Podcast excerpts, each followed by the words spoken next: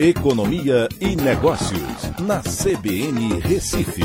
Oferecimento Cicred Recife e Seguros Unimed. Soluções em seguros e previdência complementar. Olá, amigos, tudo bem? No podcast de hoje eu vou falar sobre o dilema de Sofia da Petrobras: reajuste ou escassez? Com reajuste feito pela Petrobras de 5,18% na gasolina e 14,26% no diesel ela tenta agora manter sua política de paridade internacional de preços, mas sofre perseguição do executivo, legislativo, mídias sociais e outros. O preço médio de venda de gasolina da Petrobras para as distribuidoras passará de R$ 3,86 para R$ 4,06 por litro, uma alta de 5,18%. Para o diesel, passará de 4,91 para 5,61 o litro, que é uma alta de 14,26%.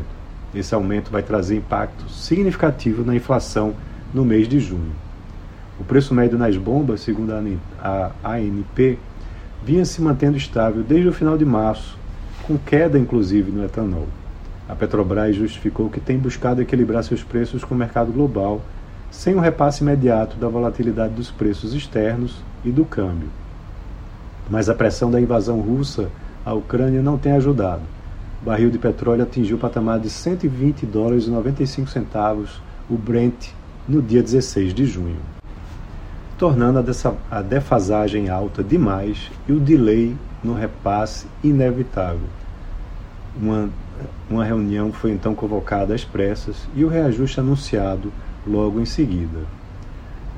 Mas o dilema é dificílimo de, de ser resolvido se a Petrobras não repassar o aumento de custos às importadoras, que respondem por cerca de 30% do fornecimento de diesel no país, deixam de comprar externamente o combustível, que está mais caro lá fora, para vender aqui no Brasil, né, justamente por conta da diferença.